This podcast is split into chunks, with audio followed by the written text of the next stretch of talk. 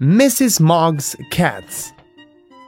Old Mrs. Mog has 26 cats, and 26 cats has she.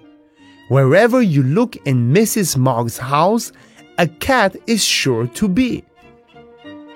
There are cats at the window and cats at the door, cats on the ceiling and cats on the floor. There are cats in the bathroom and cats in the bed, cats in the kitchen and cats being fed. There are cats by the beehive, chasing the bees. There are cats on the rooftops and cats in the trees. There are cats out hunting. There goes a mouse.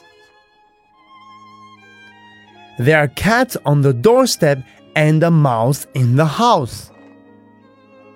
Old Mrs. Mog has 26 cats, and 26 cats has she. Wherever you look in Mrs. Mog's house, a cat is sure to be.